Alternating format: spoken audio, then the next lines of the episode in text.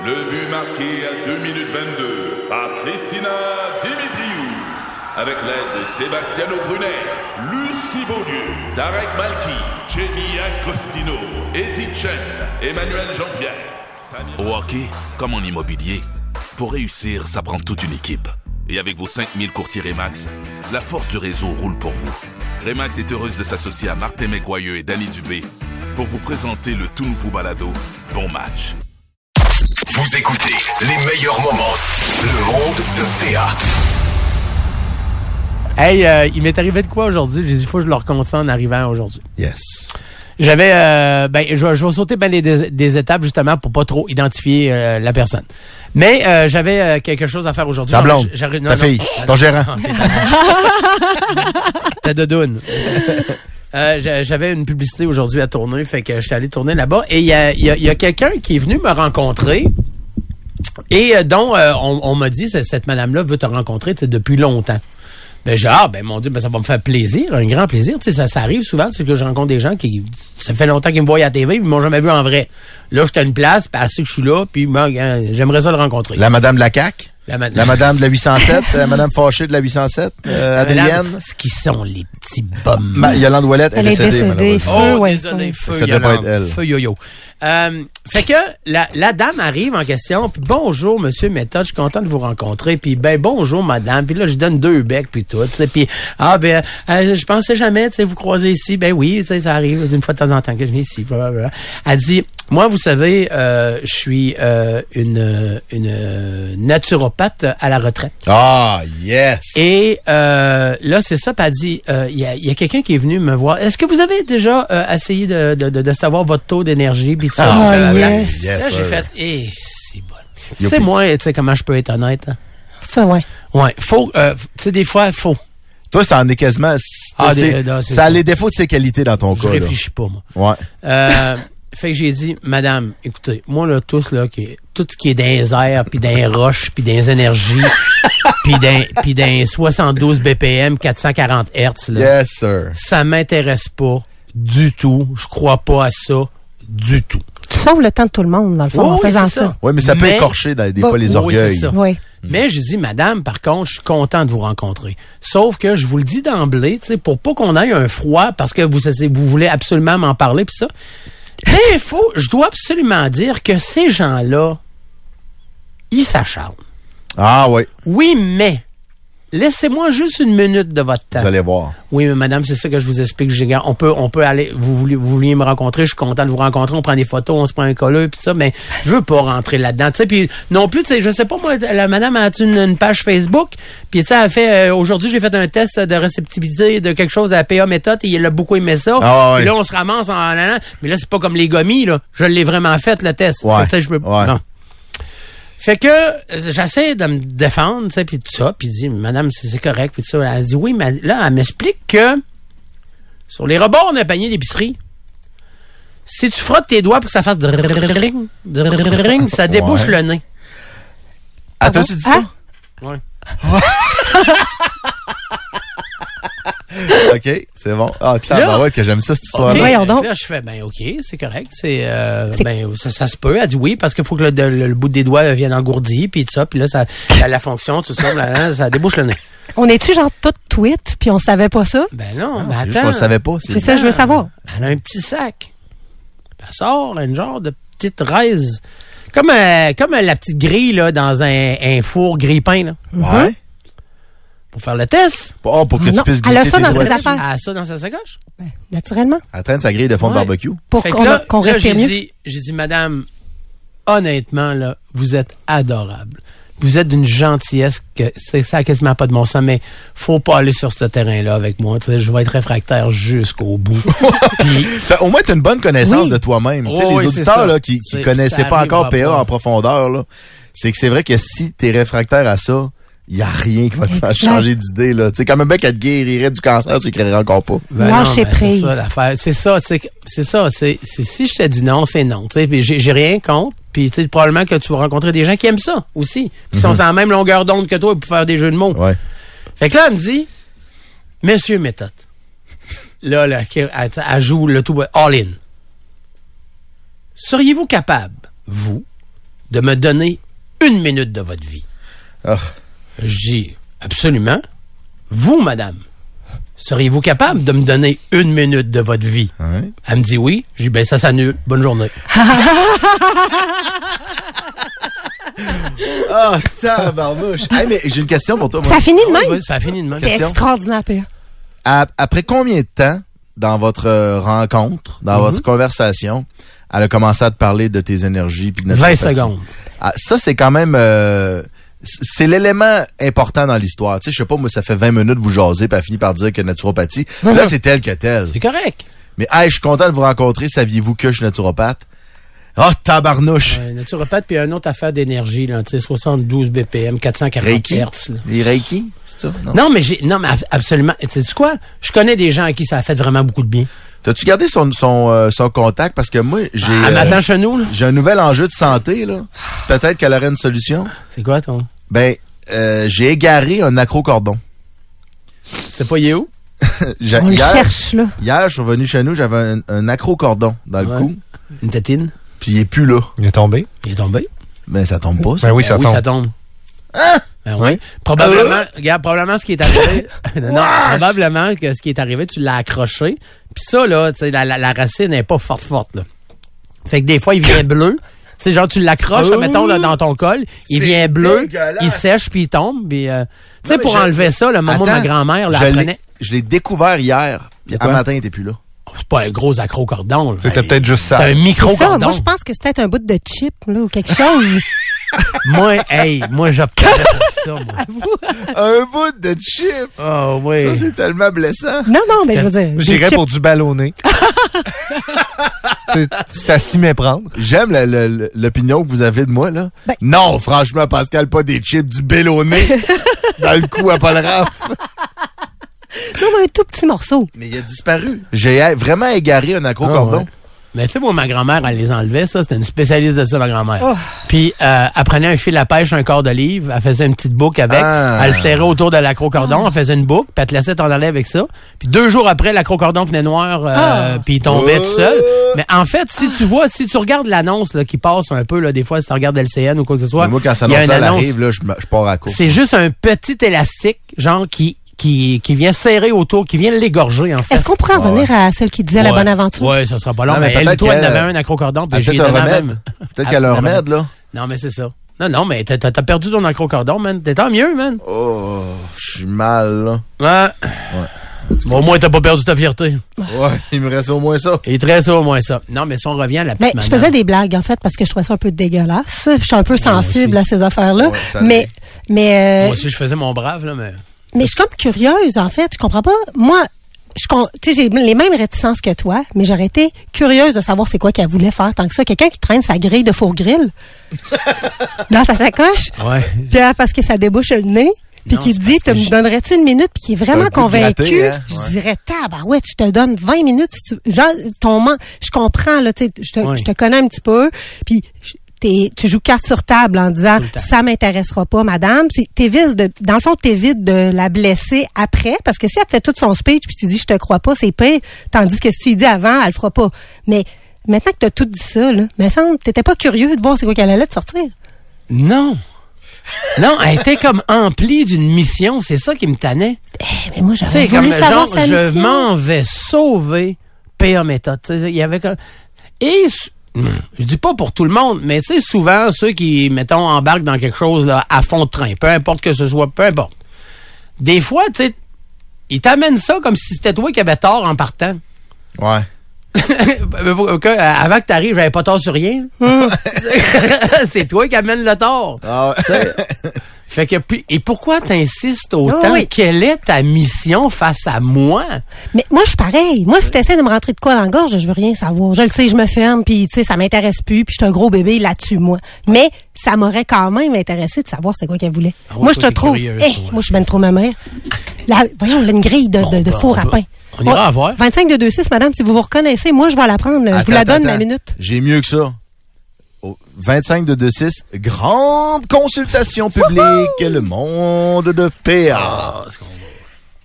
Avez-vous déjà réussi à soigner quelque chose avec la naturopathie? Et si oui, c'est quoi que vous avez soigné?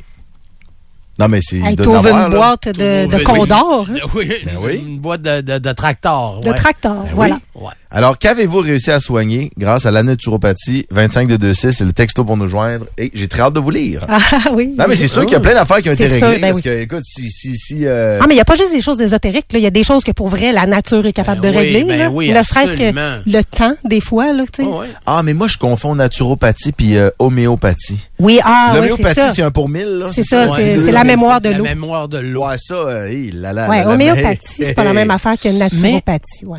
Je- OK. À mémoire je, de je- je le sais que tu sais, le club des sceptiques, eux autres, euh, se battent, mais pas à peu près contre tout ce qui était homéopathique.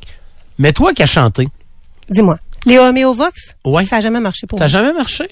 Moi, c'est les La néo-laryngobis. régobis ou Euh, les bismutales. C'est pas la même affaire? Euh, oui, c'est la même affaire, mais Hey, c'est une ça- autre marque. Ils goûtent pas la même affaire. Non, c'est ça exactement. L'un à la menthe puis l'autre aux cerises. Hein? Ce sont des blagues, ce sont des suppositoires Ouais. pour la Ah. voix. Ouais. Ça a Puis, du euh, goût? Non, c'est ça. je Ben, pense. ça, en tout cas, ça, OK. On Moi, je me suis déjà fait dire qu'un suppositoire, ça goûtait pour Oui, vrai. vrai. Oui, vrai, ça goûte. Écoute, Un suppositoire, là, je sais pas comment. Tu vois? OK. Il y a bien des affaires dans la vie que je voudrais pas qu'on m'explique, mais celle-là, j'aimerais vraiment qu'on me l'explique.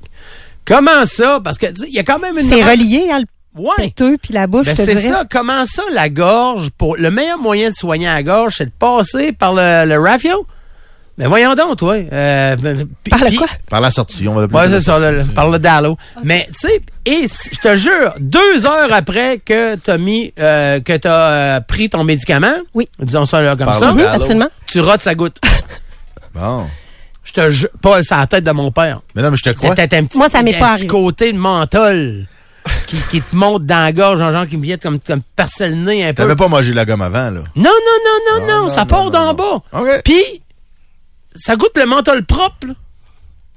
Le menthol propre. Mais non, mais tu sais, comme. Il y, a- un effet mentholé. Il y a un effet mentholé dans la gorge que ça donne. Mais en Comme tout les cas, clopes en menthol, là. Ouais, mais sans, sans l'étouffement. Les click and roll, là. Click and roll. T'as-tu déjà pogné ça, des click and roll, non? OK, non. Ah, ça me dit de quoi maintenant? C'est ouais, quand même récent, ça. ça. C'est quoi ça? Tu cli- Il y avait comme une petite bille de menthol dans le botch de la cigarette. Fait que tu pesais dessus, ça clique.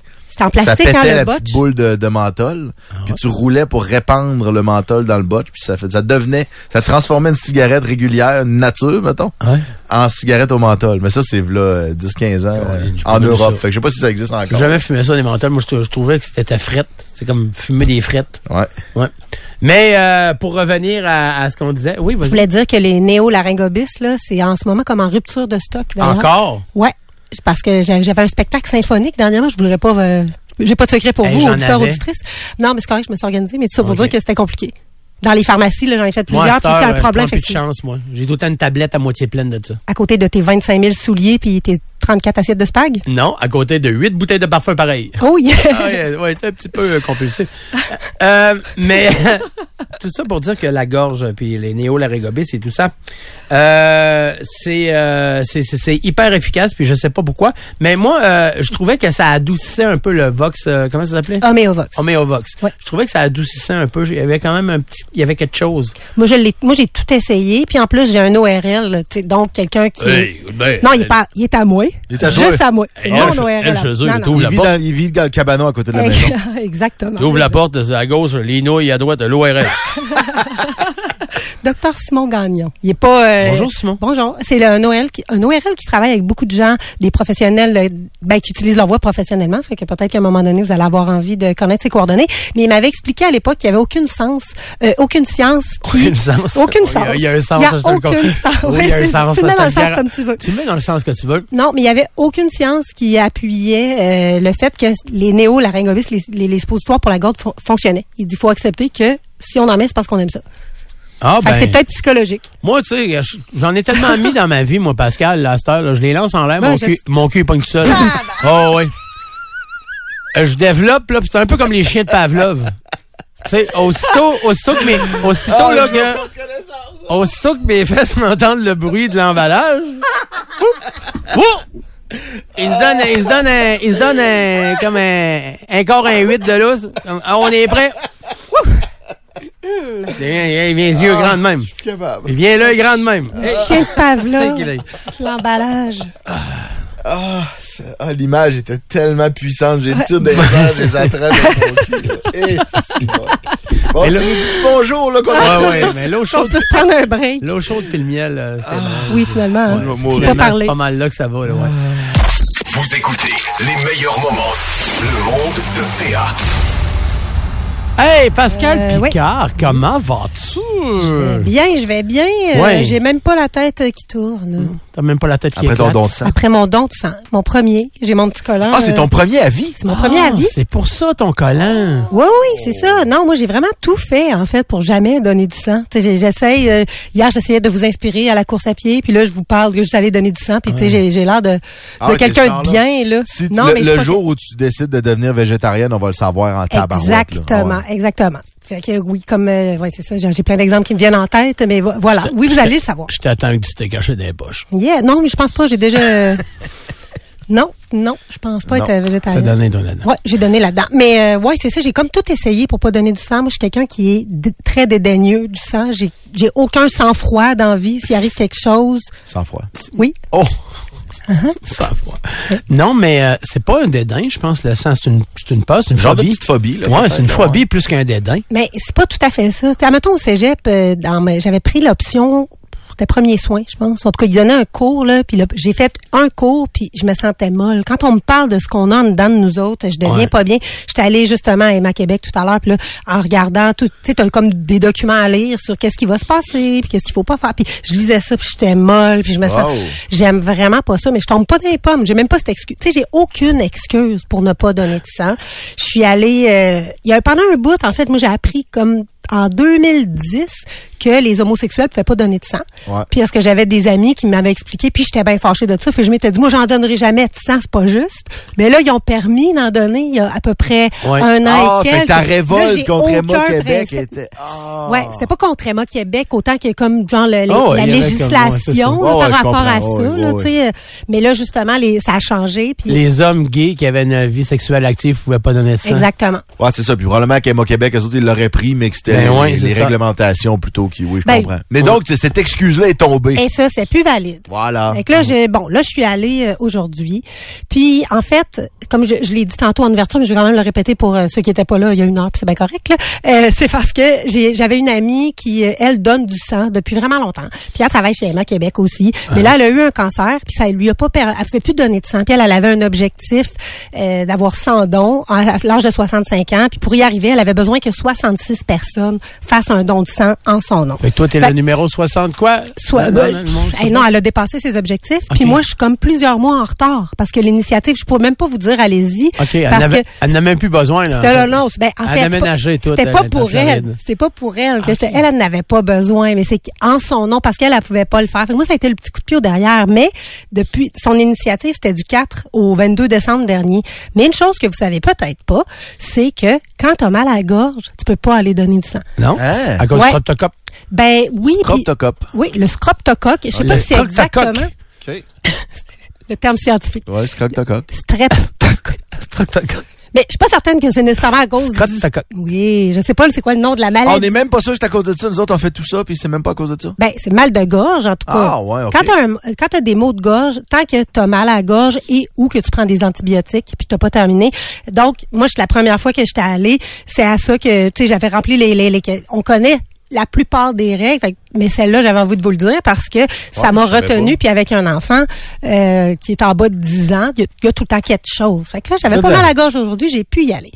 Euh, puis euh, ça Y a-t-il encore des affaires genre euh, si vous avez voyagé dans une ferme en Uruguay entre 1982 Bon, et- ouais, dans- dans- Il y a quelques affaires pays. de même, ouais. Il y a quelques pays qui, bon, si t'es allé dans tant de mois, mais c'est, tu sais, c'est, en tout cas, il y a- il- ça, il l'a dans le questionnaire. Vous pouvez aller le voir sur le site. Euh, ce que j'ai vu, les perçages et tatouages, c'est trois mois. Parce, Avant, il me semble que c'était plus long que ça. Mais là, ça, C'était beaucoup plus c'est long ça. que ça. Même, il y en a qui interdisaient si tu avais plus que, euh, mettons, un tant de pourcentage de ton corps de, de tatoué, c'était non. ah, pour vrai? juste non. Ah ouais, en pourcentage de ton Oh, corps. Hey, ouais. J'aimerais voir le bénévole, genre, venir commencer à mesurer Ouais, je le sais tatou. bien, là, mais, mais c'était très. La, la, le pro- la problématique du sang, c'est que euh, il y a une certaine époque, il y a eu les scandales du sang contaminé. Fait qu'à partir de ce moment-là, ils sont devenus over, over, over sévères sur toutes les, tu sais, genre les, les classes de sang. Euh, tu sais, genre, mais tu sais, avant ça, je pense qu'il y avait pas ça. Master, tu sais, ils sont capables de, de, de savoir exactement, genre, quasiment ton historique au complet. Ils Là. prennent ça à Mlas parce que moi, je n'aurais donné. Ah oui? Non, mais ils passent des tests rigoureux, là, tu sais. Ils, ils pa- ils passent des tests vraiment rigoureux, mais en même temps, c'est ça, ils, fait, ils essaient d'avoir le risque zéro, autant pour le donneur que pour le receveur. Tu sais, je vais faire ça vite, là, mais vite, en, en gros, la drogue intraveineuse, c'est même si t'en as pris Ah rien ouais, ben qu'une fois, ouais. c'est jamais. C'est jamais. Comportement sexuel à risque, là maintenant, c'est euh, relation anale avec nouveau ou nouvelle partenaire ou avec plusieurs partenaires au cours des trois derniers mois. C'est la seule affaire. C'est les eux ce qui, ce qui qualifie de comportement sexuel à risque, c'est ça. C'est avec pénétration anale, nouveau partenaire ou plusieurs partenaires dans les trois derniers mois. Après Ah. ça, le reste, c'est ils vont tester le sang puis ils font confiance aux gens puis c'est sûrement ça aussi qui a permis justement euh, à ce que les personnes homosexuelles puissent actives, Actives, puissent donner aussi. Puis autre chose, piqûre de tic, c'est dans c'est 30 jours après. Le reste, ouais. c'est pas mal ce à quoi on s'attend. Euh, allez voir pour les pays si vous avez voyagé dans des pays plus je pense que Venezuela en ce moment, il y a une contre-indication, mais sinon tout est sur le site. Oh. Je voulais dire que moi je suis la personne la pire, puis ça s'est vraiment bien passé, J'ai- je vais je vais être obligée de retourner en donner parce que Ben, bravo. ben écoute, Félicitations. non, mais c'est même pas un, bravo. c'est un méchant beau geste. Ben Ça, puis jeter, c'est ça. C'est sert plus à rien.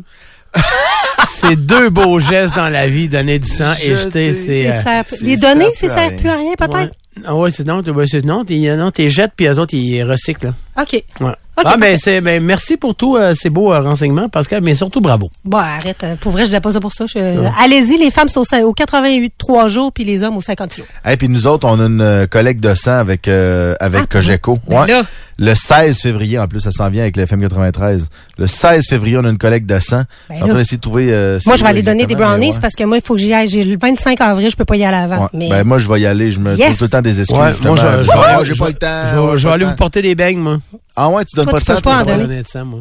Ah, parce que. il- Parce aiment les pas ça. que je prends pas à mon friteuse. ça. Il y a trop de cochonneries là-dedans, il n'y a pas de filtre. Hey, merci beaucoup, Pascal. Vous écoutez les meilleurs moments. Le monde de PA.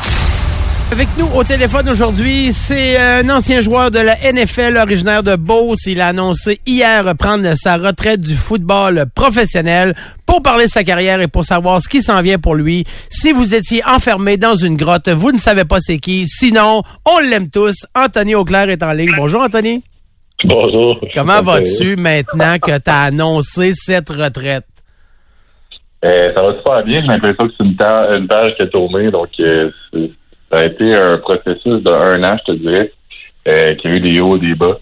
Mais là, aujourd'hui, ça va très bien. Euh, après euh, le Super Bowl avec les Buccaneers à côté de Tom Brady puis tout ça, euh, on se dit-tu, euh, écoute, là, j'ai pas mal fait ce que j'avais à faire, là? Ben, écoute, en tant qu'athlète professionnel, souvent, on n'est pas satisfait. Puis, ça, c'est un peu euh, un couteau à double tranchant dans le sens que tu vas, tu vas réussir à euh, accéder des hauts niveaux, mais en étant jamais satisfait, tu, te rends compte que tu n'es pas, tu peux, tu, n'es pas tellement heureux dans, dans- là-dedans, dans le sens qu'il faut, pas un jour que tu réalises qu'est-ce que tu as fait, puis tu regardes en, arrière, puis tu es content de ce que tu as fait. Euh, puis je pense que je commence tranquillement pas vite à le réaliser euh, qu'un un, beau six ans comme ça, euh, c'est rare, puis j'ai été chanceux de pouvoir vivre ça. Euh, la average année des, des alliés rapprochés dans la NFL, c'est 2,8 ans. Ah ouais, quand même. euh, 2,8 ans. Tabarnouche, ça va vite, hein? ben oui, ça va vite. Donc, euh, je, trouve- je me sens vraiment choyé d'avoir pu faire ça, puis euh, je suis vraiment content.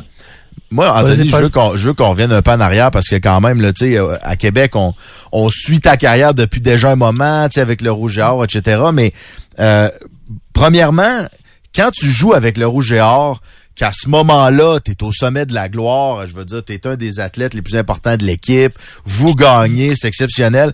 Est-ce que c'est déjà dans ta tête puis dans les plans euh, la NFL ou à quel point c'est accessible pour justement des, des, des, des athlètes qui performent universitaires au Québec de rêver à la NFL?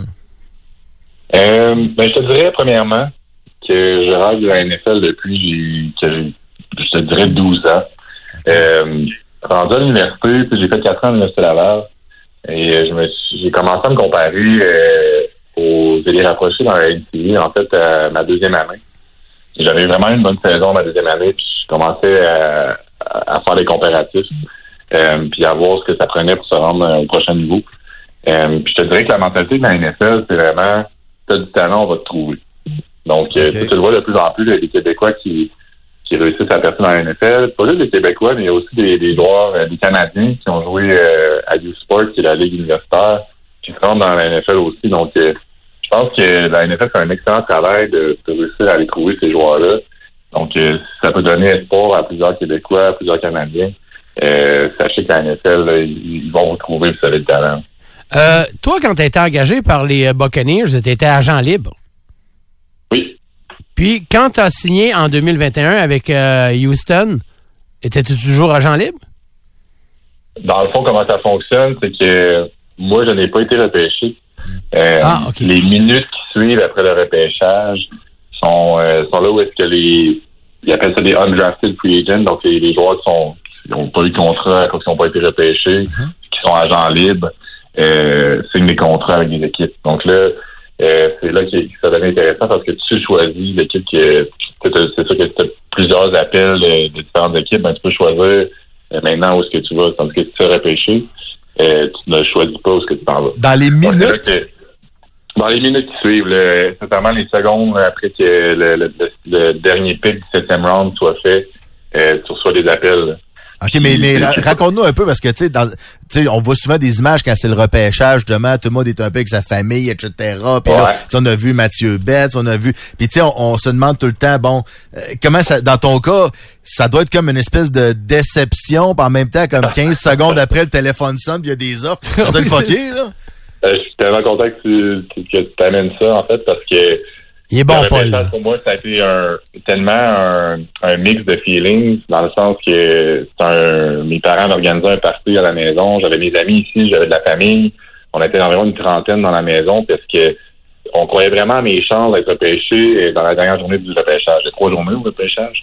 Euh, donc, euh, on pensait vraiment que j'avais des hautes chances. Tu sais, on, pendant le repêchage, même, il y a des, des coachs qui m'appelaient de certaines équipes pour me dire, ouais, là, je, si fort pour que ça soit toi qui notre GM repêche. Ça maraudait. Ça maraudait.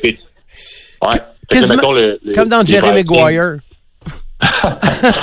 mettons les Vikings, euh, je me rappelle, là, ça m'avait marqué. Il y avait le, il y avait le 14e pick du sixième round. puis On était rendu au 12e. Puis là, le coach de position m'avait appelé, m'avait dit, hey, on, on va te repêcher notre prochain pick. Fait que dans deux picks, genre, euh, mon nom était supposé se faire appeler. Finalement, euh, personne m'appelle. Donc euh, là, c'est comme une déception. T'es pas repêché. Euh, mais là, par la suite, c'est pas fini. Tu peux pas, tu peux pas t'asseoir là-dessus puis euh, t'apitoyer sur ton sort. Là. Les, les, les équipes appelaient, fait qu'ils appelaient moi, mais en même temps d'appeler Sacha. Euh, puis je me rappelle, il y avait une d'Annapolis qui, qui spammait nos deux téléphones pour pas qu'on reçoive des appels des autres équipes. Puis, euh, Wow! OK, il, spécial. il spammait vos téléphones pour pas que les... pour que la ligne soit occupée, dans le fond? Ah, je vous le jure, ouais, exactement. Hein? exactement. C'est euh, malade. là, nous, on, leur a demandé d'arrêter. Puis Finalement, euh, avant le repêchage, j'avais fait des visites. Donc, euh, je savais à quoi m'attendre avec certaines équipes. Puis j'avais fait une visite à Tampa, puis ça avait été merveilleux. là. Tout le monde dans le, dans le staff me connaissait, de- des, des scouts, GM, coach, ou même au gérant d'équipement. Tout le monde me connaissait, puis tout le monde m'appréciait. Fait que je me sentais vraiment dans, dans, dans ma famille là-bas. Donc, euh, j'ai pris la décision d'aller là-bas. Toi, euh, qu'est-ce que tu retiens de ton expérience dans la NFL? Qu'est-ce que je retiens? Euh, c'est sûr que j'en fais plein de choses, mais je te dirais que la, part la plus importante euh, d'une carrière dans la NFL, c'est de même s'il y a des bas, même s'il y a des hauts, faut tout le temps que tu restes neutre. Dans le sens où tu fais un gros jeu, c'est la même chose sur le terrain, tu fais un gros jeu, tu fais un, tu fais un mauvais jeu, euh, c'est never too low, never too high. Parce que sinon, ça va t'affecter. Si tu, si un, te fais puis t'es déçu, puis t'es triste, puis ça t'affecte, ben, ça peut t'affecter pour le reste de ta carrière. La même chose, si tu signes un gros contrat, puis t'es assis là-dessus, ben, c'est sûr que là, tu, vas jouer différemment. Donc, pour moi, c'est de rester au même niveau, malgré la, la, tempête dans laquelle tu peux être. Là. Euh, je veux que tu nous racontes, Anthony, ton, ton toucher. Est-ce que, parce que, tu sais, c'est quand même un moment, en même temps, j'ai envie de dire inoubliable, mais tu sais, ça doit être tellement intense, l'adrénaline, tout. Es-tu capable, tu sais, t'as dû voir les vidéos, mais sur le coup, tu te souviens-tu exactement encore de, tu sais, step by step, tout ce qui s'est passé là, à, à ce moment Ben oui, précis-là? Je je peux vous décrire step by step. En fait, c'est un jeu où est-ce que j'avais un tracé en coin, donc un corner out en anglais. Euh, et pour moi, c'était une situation où est-ce que, euh, premièrement, je devrais, je devais créer un pic. En fond, je devais, je devais analyser c'est qui qui couvrait un de mes coéquipiers, puis aller essayer de le ralentir en courant mon tracé de façon subtile pour avoir des pénalités. Mais lorsque j'ai couru mon tracé, j'ai remarqué que le gars qui, m'avait moi regardait dans le backfield alors que c'était une couverture homme à homme. Donc, son assignation, c'était moi comme joueur, mais il regardait le corps ailleurs. Donc, euh, je savais qu'à ce moment-là, je l'avais parce qu'il ne me couvrait pas partout. Donc, euh, je me suis retourné tout de suite en franchissant la zone des buts, puis j'espérais que Davis Mills, le carrière, avait vu la même chose. Euh, puis effectivement, il avait vu la même chose, le gars ne couvrait pas. Donc, euh, ça a commencé comme un jeu que j'étais supposé créer de l'obstruction légale sur un joueur défensif. Et finalement, j'ai remarqué que la mienne ne me couvrait pas. Donc, euh, moi et Carrère, on était sur la même page, puis il m'a lancé une super belle passe. Donc, euh, très beau moment. Ouais, puis ça, tu sais, ça, ça va rester avec toi, avec toi toute ta vie. Mais tu sais, il faut aussi quand même expliquer aux gens qui sont pas nécessairement familiers avec le football à quel point il y a beaucoup de monde dans une équipe de football professionnelle. Puis tu sais, avant d'être celui qui va recevoir la passe pour un toucher, et c'est pas, tu sais, il y a des, des étapes. Ben il y a beaucoup, j'ai envie de dire, de, de, de, de- tu sais, au hockey, ils appellent ça des, des employés de soutien, si tu veux là, tu sais. Ouais. Fait que ça devait être quand même un sentiment extraordinaire de voir ce jeu-là s'ouvrir, la passe qui s'en vient, de l'attraper. Faut pas que tu aies trop trop le temps de penser là, tu sais. ça devait être quand même incroyable. Là. Ouais, tu sais, euh, vous le savez, c'est pour ceux qui connaissent le football, mon rôle, ça a toujours été plus de- d'être un bloqueur Mm. en NFL. Euh, tu sais, je parlais souvent des, des rôles des tight ends, des tight ends qui vont être plus complets. Euh, un genre de, de Gronkowski qui est plus temps complet, qui va être capable de bloquer, qui va être capable de courir des bons tracés de passe. Versus un Travis Kelsey qui est un peu plus un receveur, moins impliqué dans le jeu au sol, dans les blocs. Euh, ben moi, mon rôle, c'était vraiment d'aller bloquer. Donc, C'est ça. Euh, j'étais moins un peu impliqué dans les jeux de passe, mais lorsque j'avais une passe, tu sais, c'est lorsque tu as une belle opportunité comme ça, il faut que tu fasses le jeu.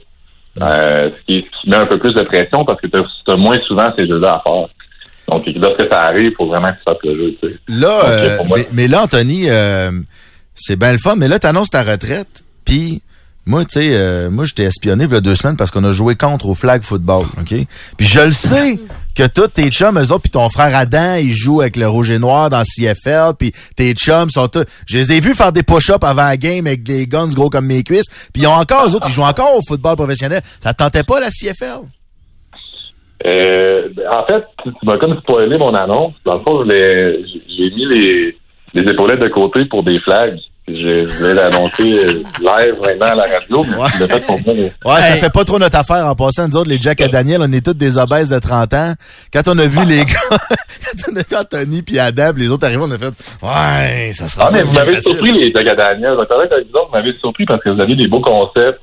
Puis on, on s'est tous dit la même affaire après. On, on va essayer de prendre une coupe de pages de votre playbook pour la suite, euh, si ça vous dérange pas. Ce qui est C'est vrai qu'on encadre cette phrase-là puis qu'on la mette dans le bureau. non, parce mais que les autres, ils m'écœurent depuis deux semaines Non, non. qu'on s'est fait vrai, vous rincer. avez des beaux concepts. C'est même pas des jokes. Des beaux même pas concepts. des blagues. On en parle encore. Ah! La vérité. Les gens non, sont bons au football pour leur concept. Ouais. On le sait, c'est la seule concepts. participation à l'entrevue. On va dire la vérité. Anthony Auclair, là, il a joué pour la NFL. Là, y, a- il y a un agent de presse qui écrit des affaires. Puis il dit, Ah. Regarde, si tu veux que ça passe avec Paul Raff aujourd'hui. Ah ouais, là. ouais.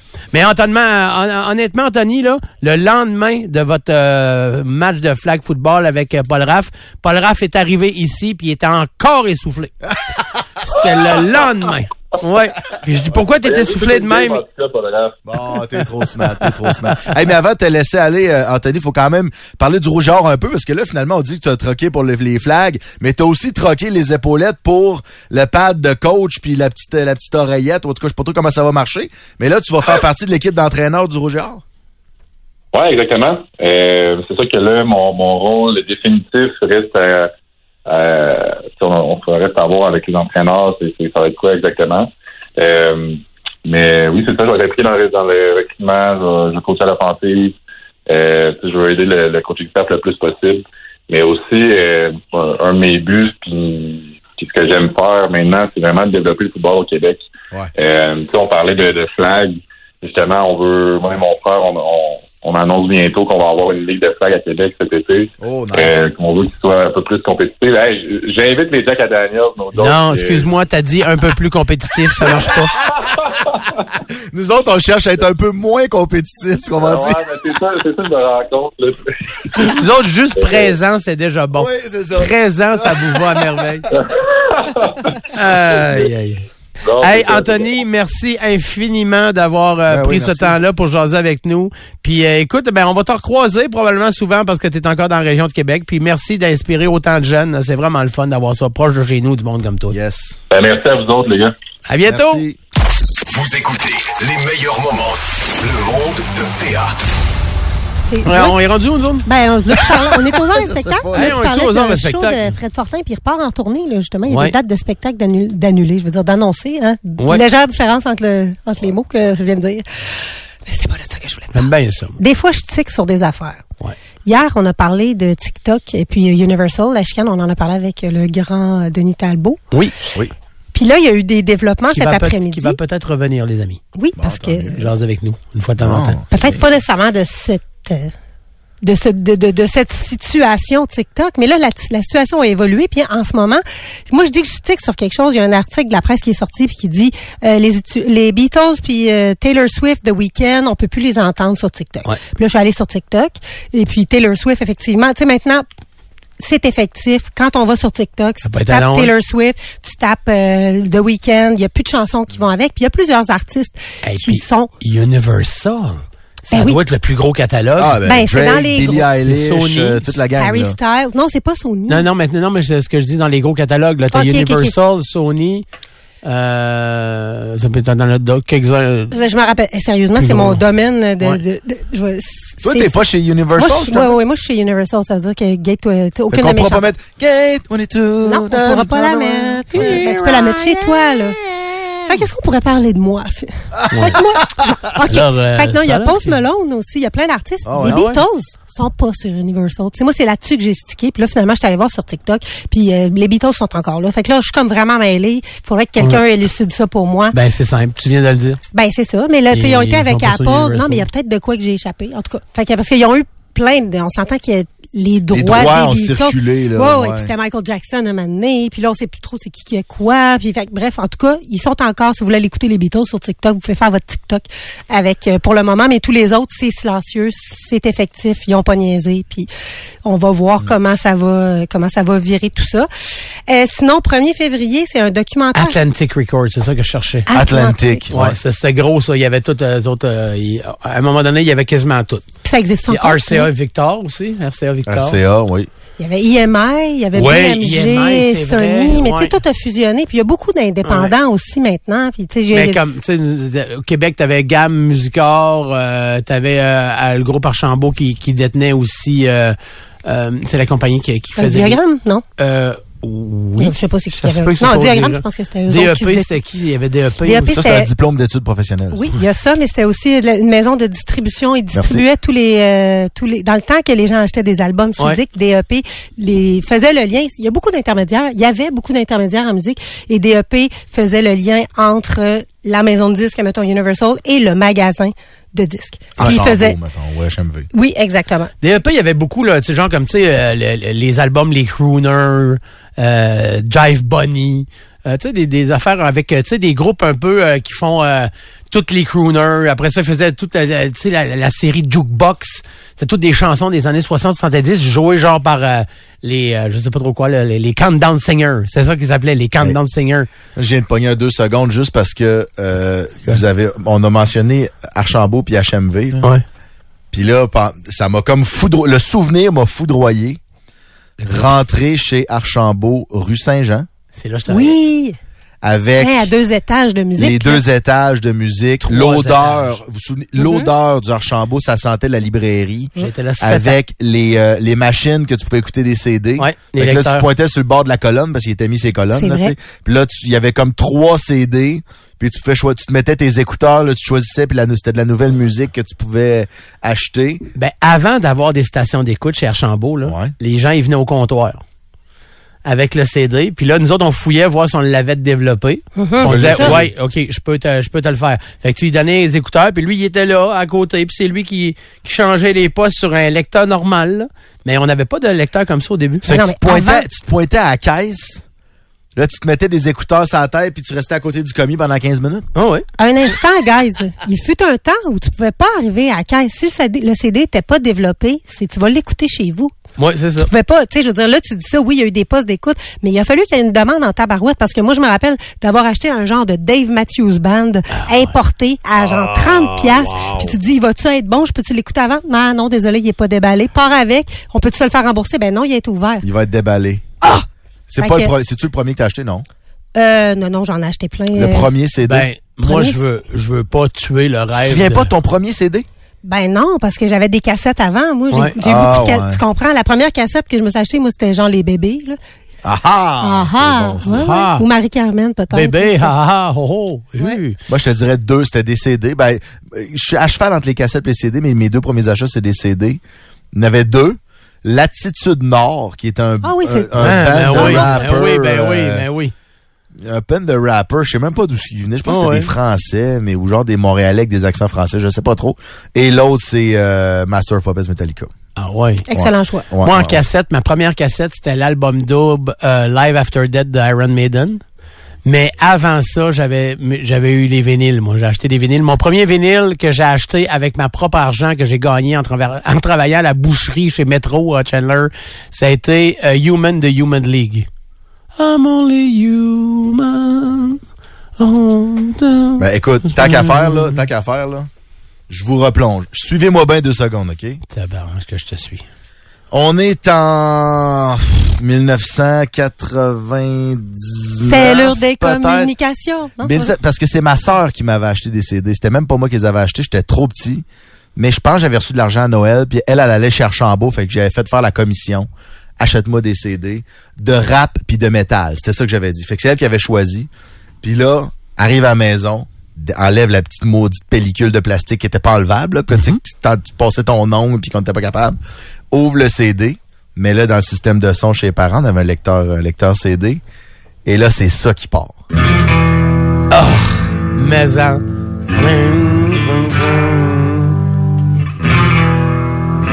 Moi, j'ai jamais Moi- eu moi- de CD de ma vie. J'ai Là- 9 ans. Mais à partir de là, là.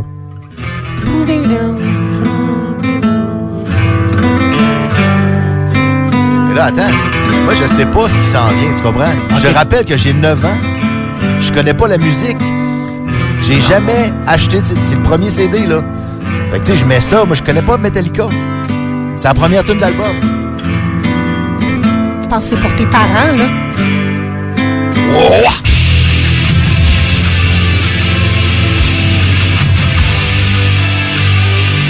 Ah, tabarouette. Fait que, ouais. C'est ça le premier CD. Yo, yo, C'était un beau moment de Twitch. Ouais, ouais, ouais. Noise, Québec City. Tu sais, moi aussi, c'est un des premiers albums que j'ai écouté quand j'étais jeune, mais Ben, c'était ça, sur mon iPod. C'était sur mon iPod. Ou sur le iPod. Ah ouais, c'est ça, hein. C'est là qu'on voit les. euh, ouais, c'est ça. Ah non, moi, ben, c'est comme je te dis, moi, c'était un vinyle en premier. Après ça, euh, Iron Maiden, Live After Death. Mais, euh, c'est bon, là, tu sais, le- nous autres, ce qui nous aidait dans le temps, c'était le Club Columbia, là. Tu sais, Oui, euh, les 11 c'était, cassettes pour... euh, euh, 12, euh, 12 cassettes pour une scène. Puis après ça, ben, fallait que tu achètes une cassette par mois pendant... Regarde, quelqu'un qui dit mes 11 premiers CD, 11 albums de Ozzy Black Sabbath chez Maison Columbia. Ah oui, non, Ah, c'est voilà. ça. On faisait le tour. C'était là, quand ça avait même pas une de bon belle, sens. euh, Ah, André, premier CD, Ozzy, Speak of the Devil, Ah oui. cassette. Speak up. Ah oui, speak Il y en a donc bien des, des premiers albums que c'est Ozzy ou que c'est- oui, que c'est mais Black On Sabbath. était à Québec. hein. Mais pas Ouais, juste ouais, mais, ça. mais quand même. euh, C'est que les pochettes étaient tripantes. tu sais, Ah, les, c'est vrai. Les pochettes de métal commençaient à être tripantes en tabarouette. Tu sais que moi, j'étais un fan de Halloween, là. Puis les, les pochettes, ils se suivaient. Puis, tu sais, les textes se suivaient, puis tout. Fait que, hey, man, écoute, il te fallait, genre, puis tu faisais attention. Puis, ah non, c'était trippant. Tu sais, comme, tu sais, quand t'es propriétaire de vinyle, puis que t'aimes vraiment ça, il y a une genre de religion qui vient avec le vinyle. Tu sais, il y a, un- il y, a y a un motus. Genre, tu sais, quand tu, tu sors un vinyle, faut que tu fasses attention. Faut que tu l'essuies. Faut que tu le déposes. Euh, tu sais, genre, tu peux sortir la jaquette. Il y a une odeur, le vinyle. Ouais, ouais. Tu sais, il y a quelque chose là-dedans. Ben, c'est pour ça que ça. C'est ça, à un moment donné, les CD, on avait plus ça. Moi, Euh, non, pas d'accord. ah, de quoi? Le CD, là, moi, de le développer, de développer le CD, Ouais, de ouais. prendre la pochette, puis de, de m'asseoir avec un album. Ouais, avec mettre- la pochette. Avec la pochette Oh et oui. de lire toutes les paroles. Moi, je fais ça avec des cassettes, mais t'as as moins de chances, tu sais, de briser un CD qu'un vinyle. Un vinyle, c'est vraiment fragile. là. Ah ouais, elle est pas. Attends, c'est pas vrai. rayaient les CD, Les CD, là. ils rayaient. Ils sautaient. Ah oui, Ah, ils rayaient, puis tu sais, si t'es Ouais, il usais trop, moyen, si t'écoutais trop la même tune sur repeat, à la tune, elle venait maganer. Mais après ça, les autres tunes étaient corrects parce que le CD, il s'usait pas égal. Il ne s'usait pas égal. Il ne s'usait pas égal. Parfait. l'esprit tordu, Franchement. C'est toi qui, qui, qui, qui- C'est toi? Non, c'est toi. non, mais. Je regarde ça, j'ai du Kiss, euh, Twisted Sister, Ah ouais, je regarde les textos, là. Genesis, Foxtrot, euh, Ah ouais. April Wine, Vanilla 2 en cassette chez Woolco. Ça, c'est Ouais. bon. Euh, Tu vois, j'ai fait, euh, j'ai fait le, le- le podcast de Nico en fin de semaine, justement, puis euh, le sujet, c'était le, le vinyle. Nico, notre Nico? Notre Nico. À hein? toi. Ah ouais? Ouais, ça s'appelle euh, Les Geeks. Ah, je savais même pas. Ouais, ah, puis euh, cool, en fin de semaine, son sujet, c'était euh, justement le vinyle, tu sais. Puis, euh, tu sais, je- j'avais commencé à fouiller justement là, sur le vinyle, là, sur les vinyles rares. Là. Puis, il y en a, p- moi, je pensais que j'aurais trouvé des vinyles rares, genre à 100 000 quasiment. Pas tant que ça. Genre, quand t'as dépassé 2000, t'es vraiment dans le de gros, gros rare. Ah ouais. Oui, mais j'ai, euh, Pascal, moi, j'étais sûr que j'aurais vu des prix. Gars, comme tu vois, un des albums les plus rares au monde, là, c'est Free Willin' de Bob Dylan. C'est l'album le plus rare au monde. Parce qu'il a été... euh, Il n'a pas été beaucoup, il a pas été imprimé en, ben, est- fabriqué en, en plusieurs fait, il- exemplaires. Il, est sorti en 63. Ils en ont imprimé 1000. Puis, une semaine après, il a été retiré du marché. Fait Pourquoi? que, euh, on le sait On pas. pas. Puis, il y a quatre tunes qui ont été enlevées, l'album. Il n'y a jamais eu d'explication. Non, il y a- non c'est la compagnie de disques qui les a enlevés. Ils ils ont jamais eu d'explication. Il y a comme un une genre de légende autour de ça, justement. Fait que cet album-là, c'est vraiment de tous les, les, les vinyles que tu peux trouver. Si tu trouves le 1963 euh, Free Willin' de Bob Dylan, c'est 35 000. T'as-tu? Oh, Colin. Ouais. Puis c'est en- là, le- l'album des Beatles, là, où ils ont des poupées dans les mains. euh, puis euh, comme il y a comme du sang la pochette, c'est un album, je pense qu'il vaut Ah genre oui, 125 oui, 000. Là, oui. que- je sais pas comment ça, ça avait sorti cet album-là, mais t'as-tu ça dans ta liste, non? Non. Bon, c'est pas grave. Non, mais j'avais euh, aussi Led Zeppelin chez Atlantic parce que Led Zeppelin, le, le premier album Led Zeppelin, Led Zeppelin, a sorti, est sorti chez Atlantic et ils en ont fait 2000 exemplaires. Et euh, l'année d'après, ben justement, ils changeaient, euh, ils changeaient de de de de de de de de de de de de de de de compagnie de d'idée. disques. Ouais, de compagnie de disques. Excuse-moi, c'est parce que là, ça ça a comme ça a fucké. Puis euh, ils changeaient de compagnie de disques, fait que tu vois autour de 2000 euros pour celui-là. Puis toi, t'en as-tu des rares dans ta collection? Qu'on ait euh, J'en ai un vraiment rare. Un Ah, vraiment rare. On peut savoir c'est quel? savoir c'est quoi? Ben oui. Ben, c'est quoi? Je te le dis. C'est un cadeau que j'ai eu. En plus, de quelqu'un. Moi, je suis un fan. Qui? On veut tout savoir, nous autres? Hein? Je- oui, c'est ça, moi, je suis là, là. Moi, je suis un fan fini. Si j'ai commencé l'humour, c'est à cause de Pierre Labelle. Pierre Labelle est mon humoriste favori de tous les temps. Euh, c'est un ancien baronnet. Il était un baronnet avec... euh, ça. Puis, euh, fait un ACV à la fin de sa, de sa carrière, puis il est décédé malheureusement. Mais c'est le premier vrai stand-up québécois qu'on a eu. Tu sais, le tu sais, euh, Yvon était plus, euh, Yvon Deschamps, plus un, tu sais, genre un, un, un artiste multidisciplinaire. Tu sais, lui, au début de sa carrière, il a comment, il jouait du drum pour euh, euh, l'éveiller. C'était ça, ça, sa je savais pas ça. Oui, c'est ça. il, était, drummer pour l'éveiller. Euh, euh, Yvon Deschamps. Puis après ça, ben, il est arrivé euh, tout le reste, euh, Mouf, puis tout ça, là, Mm-hmm. le style show, puis blablabla. Puis là, on a connu Yvon comme... Mais le premier vrai stand-up, genre qui faisait de l'humour d'observation, genre tu sais qui parlait pas nécessairement de lui ou de tu sais, de, de conflits sociaux, ça a été Pierre Labelle. Puis moi, j'ai vraiment j'aime tous ses numéros, puis on n'en trouve pas beaucoup malheureusement sur le web. J'arrive au vieux clocher de Magog, Bernard Caza est là. Puis Bernard est devenu un ami avec les années. Et moi, ce que je savais pas, c'est que c'était le dernier gérant qu'il y a eu, c'est Bernard Caza. Puis Bernard Casa, pour les gens, c'est quoi? C'est le diffuseur euh, du... C'est le euh, diffuseur, c'est le propriétaire. Ben là, il a vendu l'année passée, mais c'est le propriétaire du vieux clocher de Magog. C'est lui qui a parti le poste de TV aussi, ils font des émissions de rénovation. Ah oui, c'est ça. Où est-ce qu'on voit la maison qui a été Non, mais, finalement euh, déplacée dans le coin? Mais il a été gérant de beaucoup de monde. Entre autres, c'est lui qui a, qui a, qui a, tu sais, qui a starté euh, euh, Vincent Vallière, euh, qui a starté euh, Kevin Parent, qui a starté en tout cas un paquet de monde. Et il a géré, entre autres, Pierre Labelle. Puis quand j'étais en résidence là-bas, puis à un moment donné, on était en train de jaser, puis il dit, Eh, tu sais que Pierre Labelle, quand il est revenu de la France, ils leur ont demandé, sais, genre de taper son show pour la France en, vinyle, mais qu'il s'est jamais rendu. Il a jamais traversé. Tu fait que, euh, je dis, ben, ouais. Puis il existe, euh, ce vinyle-là? Il dit, oh, oui, j'en ai des caisses pleines dans le sous-sol. Fait qu'on est descendu, puis il m'a donné deux disques en vinyle qui a jamais été distribué. C'est le dernier spectacle de Pierre Labelle. Puis je l'ai en vinyle, en deux exemplaires. C'est ça. Puis t'as-tu, t'es- t'as-tu genre fait disparaître les autres caisses pour que ça monte en valeur ou tu sais? Tu détruis pris toutes les deux, autres. C'est le feu dans la feu. cave. Mais on va lui dire, hey, hey, c'est le fun, c'est du Jack Daniel. Ça flamme-tu du Jack Daniel? Hey, mais par rapport à ce que Pascal disait tantôt, l'album des Beatles, Oui. euh, The Beatles, Yesterday and Today, Oui, c'est ça, exact. C'est une drôle de au- pochette, hein? Aux enchères, c'était vendu autour de 200 000 piastres. 200 000. Ah ouais. Oui, oui, oui. Puis euh, c'est C'est un album un peu obscur. euh. Ouais, puis c'est l'affaire là, aussi où ce que le, tu sais, t'as le, le ah, comment ils s'appellent les autres, les gens qui, qui- qui Les Beatles. Non, non, mais il y a un groupe aux États-Unis là que tout le monde est euh, euh, satanique, puis tout le monde, euh, là ils sont emparés de ça, un petit bout le genre de, en tout cas c'est de la droite Marilyn chrétienne. Manson. là. Pas Black Sabbath? Non, non, non, non, c'est un groupe genre euh, comme religieux ou quoi que ce soit là, qui, qui, qui, ont focusé sur cet album-là, puis euh, c'était assez, euh, c'était assez épeurant. Là. Ils ont eu des menaces pour tout ça, la compagnie en tout cas pas qu'elle a- Ben, à cause de- des, des, des Ça c'est celle avec les petites poupées puis du sang. Là? Oui, exactement. Ouais, c'est ça. Ouais, mais ils font ça souvent. Là. Il me semble, à un moment donné, il avait brûlé aussi des, les albums des Dixie Chicks aussi. Puis, euh, Ah, ben les ils Dixie Chicks, ben oui, mais hein? Quand ils se fâchent, ils se Ah non, les Américains quand ils se fâchent, ils se fâchent. Ah oui, Ah oui, ils sont tout le temps fâchés. Mais là, ils sont pas très fâchés là. Ça a l'air de banaler. Ils sont contents ce transit là. Bon, si tu le dis. Hey, Trump et tout, tout le monde écoutait. Bon. Aïe aïe aïe. Pascal? Ben écoute, euh, on faisait des heures de spectacle, finalement on a décidé de parler de, de voulez-vous on continue dessus qu'est-ce qu'on fait? Ben ouais, ouais donc. Ben qu'est-ce que je vous dis? OK, je vais vous parler d'abord, on parlait de métal puis de musique, euh, les racines euh, du hip-hop du euh, au Québec, c'est un documentaire qui est disponible depuis aujourd'hui, une série de documentaires qui a été faite par Impost puis euh, Félix B Desfossés. C'est le premier épisode est disponible, c'est pour connaître euh, tu sais, ceux qui s'intéressent à la culture hip-hop. Eux ils sont allés fouiller parce que on pense des fois que ça arrive euh, au Québec avec Dogmatic, ou c'est arrivé, il y en a qui pensaient que c'était avec, euh, voyons, Lucien. Franqueur. Ah, ouais, oui, Acrophone, c'est vrai. Ah, ouais, mais, mais ça remonte à pas plus... euh, euh, Casey et les Ménopies. oui, mais ça, c'est 90 quand Ouais. même. Mais ça vient avant ça. Il y avait, il- justement, ils vont démystifier dans le premier épisode. Ils parlent, c'est un DJ qui s'appelle DJ Flight, qui est un gars, euh, c'est-tu lui? En tout cas, il y a, il y a un gars qui est de, non, c'est euh, Rudy Filius euh, qui a déménagé de Brooklyn à Montréal dans les années 60 euh, puis qui a amené vraiment ça des shows hip-hop au Québec. euh, Puis tu sais que c'est dans les années 70 Ah ouais. là finalement puis qu'il y a plein de monde Ben, l'histoire c'est, c'est le début du scratch.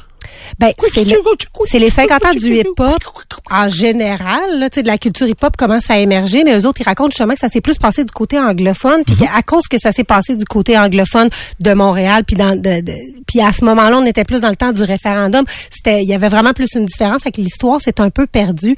Puis ils racontent ça dans la série qui est disponible Ah, sur Télé-Québec. cool. Je pense que ça va vraiment être super trippant. Vraiment, je vais mettre un œil là-dessus, tu peux être sûr. Merci Ouais, beaucoup. Pascal. Ça me fait plaisir.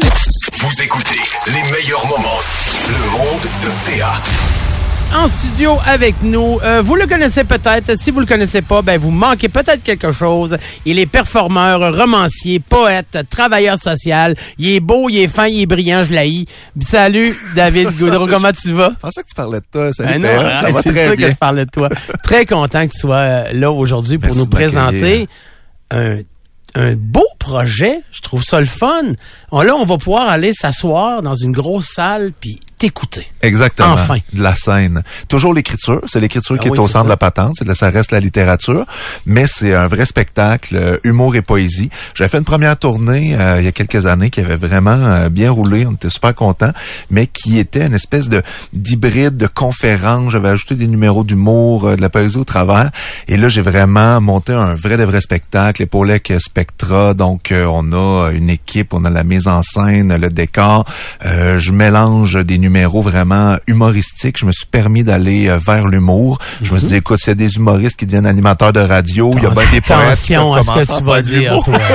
Attention à ce que tu vas La dire. tension ici, là. oui, il y a de la tension. Non, mais euh, David, euh, écoute, euh, pour, pour les gens qui... Euh, probablement qu'il y a bien des gens qui t'ont déjà vu, qui t'ont déjà entendu, mais qui sont pas trop sûrs que toi. Euh, c'est que c'est toi. Euh, on va parler un peu de comment tu es arrivé dans tout ça. Toi, en 2011, tu, remportes un prix à Paris. Ouais, la Coupe de- du monde de poésie. La Coupe de monde. Écoute, Ça sonne bien, hein? ben écoute, moi là, je savais même pas que ça existait, ça. C'est quoi? Comme euh, la plupart du monde C'est ça. C'est peut-être pour ça que j'ai gagné. Il n'y a pas beaucoup d'inscriptions. Je arrivé là, il y avait, il y avait, il y avait, il y avait un trophée sur la table, puis ont dit, serre-toi. Et j'en parti avec le non, il y trophée. avait quand même 24 Ah ouais. pays, dont le Québec et le Canada. Donc moi déjà, ça m'allumait beaucoup de savoir que le Québec était considéré comme un pays à la Coupe du Monde. Donc euh, je suis arrivé là très épanoui. Et euh, chacun des pays performait euh, finalement dans sa langue. Le représentant faisait son texte dans sa langue. Les textes étaient traduits en français, en anglais, dans la langue d'origine. Puis évidemment, les, les points étaient beaucoup sur la performance scénique.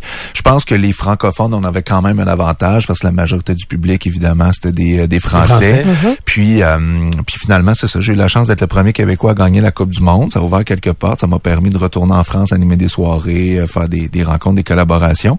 Mais euh, toujours le, le, le côté littéraire était là, parce que c'était peut-être mon premier contact vraiment avec la scène. J'avais fait un peu de rap, un peu de scène plus jeune, mais euh, vraiment la scène à travers le, le slam.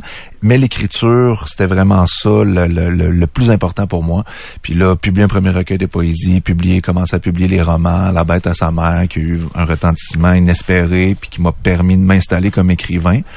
Et dans le fond, j'ai toujours eu cette espèce de déchirement, euh, le côté écrivain dans le sol, tout seul sur le projet, à torcher des centaines de pages, et l'envie de rencontrer le monde, puis de faire réagir, puis d'avoir un contact avec le public, qu'on a un peu à travers le slam, évidemment, mais qu'on n'a jamais, comme quand on peut déployer un spectacle pendant une heure et demie, tu le sais, c'est une Ah oui. relation que tu installes, c'est différent d'une scène à l'autre. C'est fascinant même les dynamiques de groupe. Quand tu fais de la scène, tu peux faire deux spectacles dans la même ville, euh, deux la même différents. Journée. Dans la même journée, puis c'est deux univers complètement différents. Donc euh, ça, ça, ça m'a manqué pendant la pandémie. Ça, ça me manquait pendant les projets d'écriture. Puis je suis vraiment heureux d'y revenir. Mais, tu sais, euh, d'avoir l'idée de le faire, puis vouloir le faire, de passer, genre, de ton sous-sol à écrire à la scène, ça, c'est une chose. De le faire, puis de le faire pour que ça fonctionne avec de la poésie aussi, me semble que le défi n'était pas pire. Oui. D'emmener Euh, ça euh, dans des grosses salles de même, parce que, OK, pour les gens qui connaissent pas beaucoup le slam et qui connaissent un peu plus la poésie, il y a des gens qui connaissent un peu moins la poésie, mais plus le slam. Euh, toi, tu vas avoir de l'humour à travers ça. C'est quand même, euh, c'est un menu assez plein, rempli, puis euh, c'est un menu découverte, là? C'est une belle bébite, en fait. Ah ouais? Mais, mais tu vois, on va donner ça au monde, là, parce qu'on chiale souvent contre bien du monde, mais les gens sont plus curieux qu'on le penserait. Puis ça, c'est bien. Je pense que le, le, le public qui euh, accepte de venir, euh, il y en a qui viennent, qui me connaissent plus justement comme romancier ou qui m'ont vu à télé faire les, les fameuses lettres Bonsoir, et tout ça. bonsoir. Qui t'ont pris pour Yannick de Martineau. Entre autres, exactement. Ah oui, ça, vrai. c'est fait. malade. C'est la fait. première fois. Oui, Ouais, mais oui, je comprends. J'avais- Je savais pas, mais je comprends. Ouais, C'est malade. une fois fait, mais il faut savoir que c'est pratiqué pendant des semaines. là. je lève mon chapeau, moi je trouve que c'est une super imitation. Ah oui. effectivement, cette performance-là, bye bye, Oh. euh, il y a des gens qui m'ont euh, redécouvert à travers ça. Et, euh, et d'ailleurs, Yannick qui, est- qui est venu sur euh, mon spectacle, j'ai fait un spectacle dans Oui. juste pour rire à la Maison Symphonique, puis on avait partagé la scène, c'était un petit clin d'œil justement après cette performance-là de sa part. Donc euh, oui, il y a des gens qui m'ont découvert à travers les lettres à la télé, il y en a que c'était plus à l'écrit. Puis finalement, ben sur scène, je mélange tout ça, puis je me permets d'aller justement un peu plus loin, de faire des numéros vraiment humoristiques, de faire des trucs plus profonds aussi avec euh, piano, puis euh, des, des gros textes de Anne Hébert, euh, Régent Ducharme. Euh, Moi, j'entends piano, là, Ouais. c'est ça. Tu joues du piano depuis quand?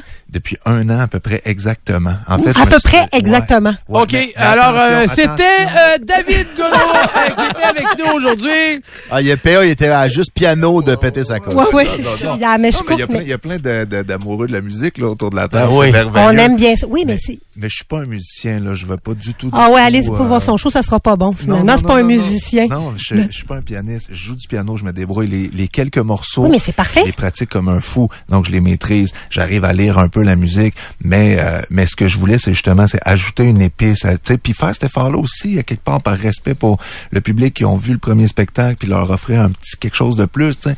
Mais, euh, mais voilà. Donc. Mais pas besoin d'être un virtuose, là, on le sait, je veux dire, de, de s'accompagner au piano. Puis là, t'en as fait plusieurs, t'es en rodage, je vois que t'as joué beaucoup euh, tout complet. Comment ça se passe? Comment les gens reçoivent la Super proposition? bien. Sa mère qui achète Ouais. les billets. C'est sa mère qui achète les billets. On va être obligé de te sortir de ton show, PA? Oh oui, on n'aura pas le choix.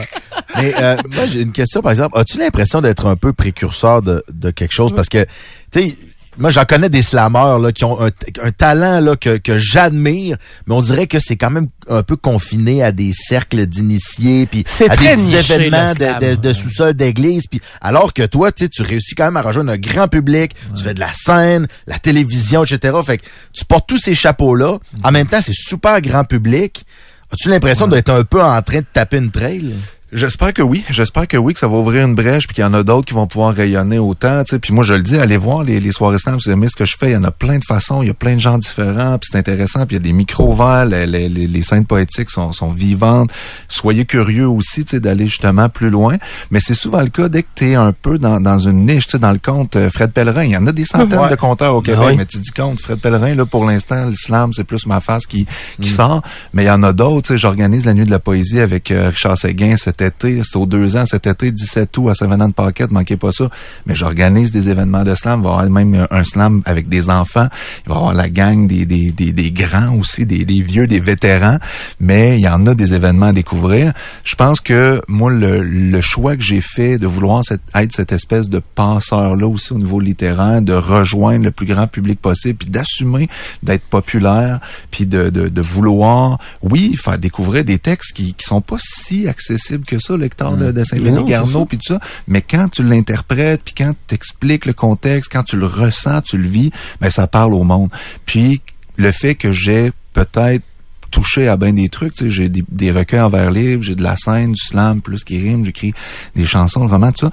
Mais c'est il y a des c'est ça, ça ça a communié puis j'ai réussi peut-être à, à communier avec un plus grand public qui là finalement ils vont venir voir le spectacle parce qu'ils ont ri ou ils ont aimé le roman. Après ils vont se découvrir que hey finalement euh, j'aime ça la, la littérature québécoise puis ça me parle puis donc tout ça finalement c'est des vases communicants.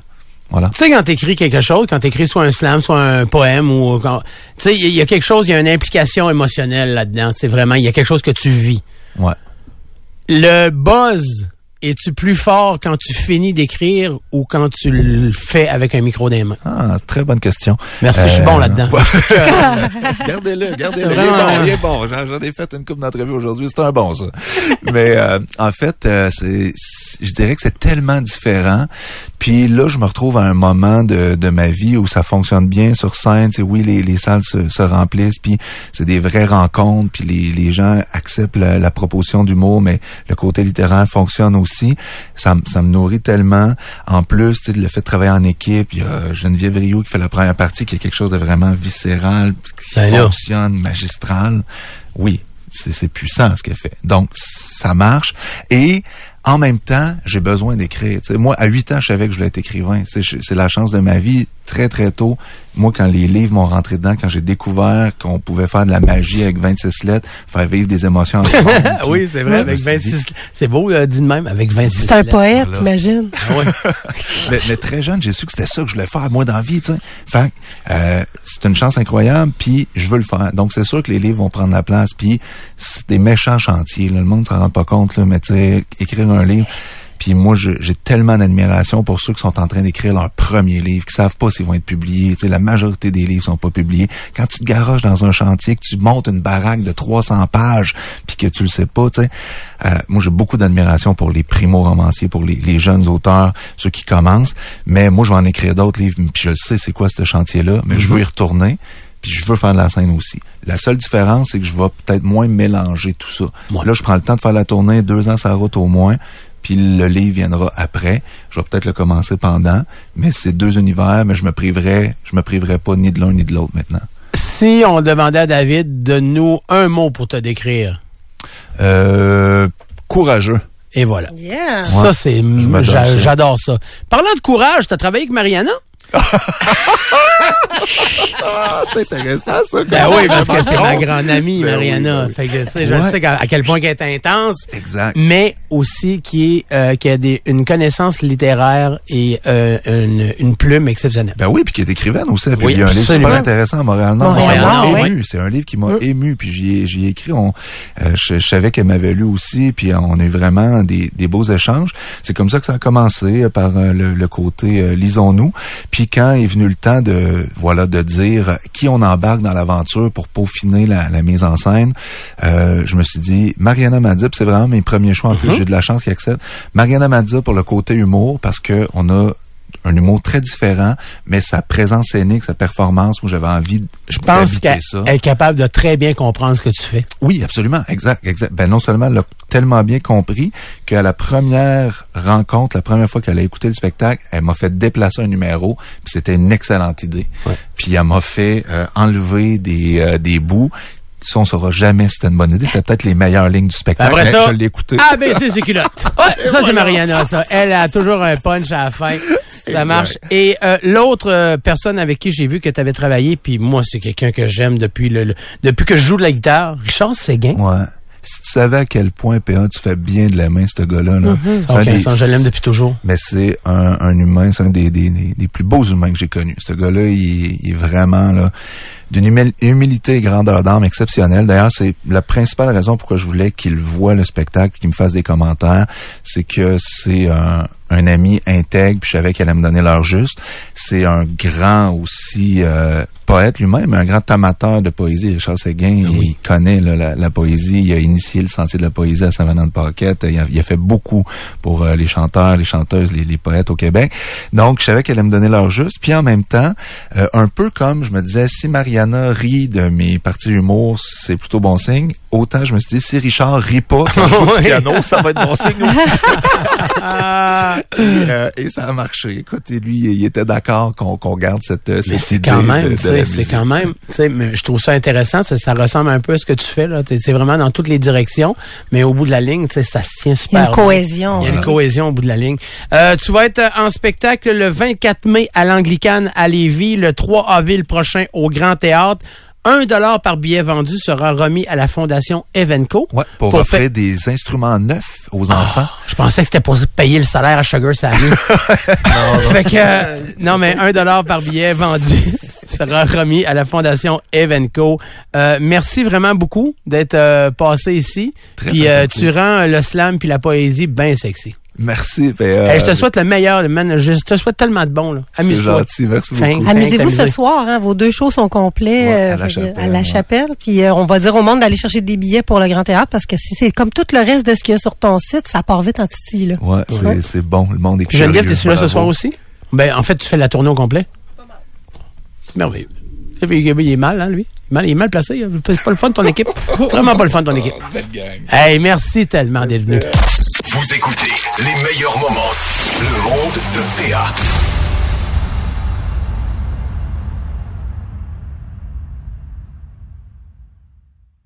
Sur un chemin de campagne qui se perd à l'horizon dans le bleu du ciel, vous profitez du paysage. Votre nouvelle Toyota sillonne la route avec agilité et négocie les virages avec douceur. Rien ne peut vous arrêter. Ah, sauf la construction. Mais une chose est sûre, c'est que l'aventure vous appelle et que c'est l'occasion rêvée avec la vente étiquette rouge présentement en cours chez Toyota. Profitez-en pour magasiner votre Tundra 2024. Visitez achetermatoyota.ca ou un concessionnaire Toyota du Québec dès aujourd'hui.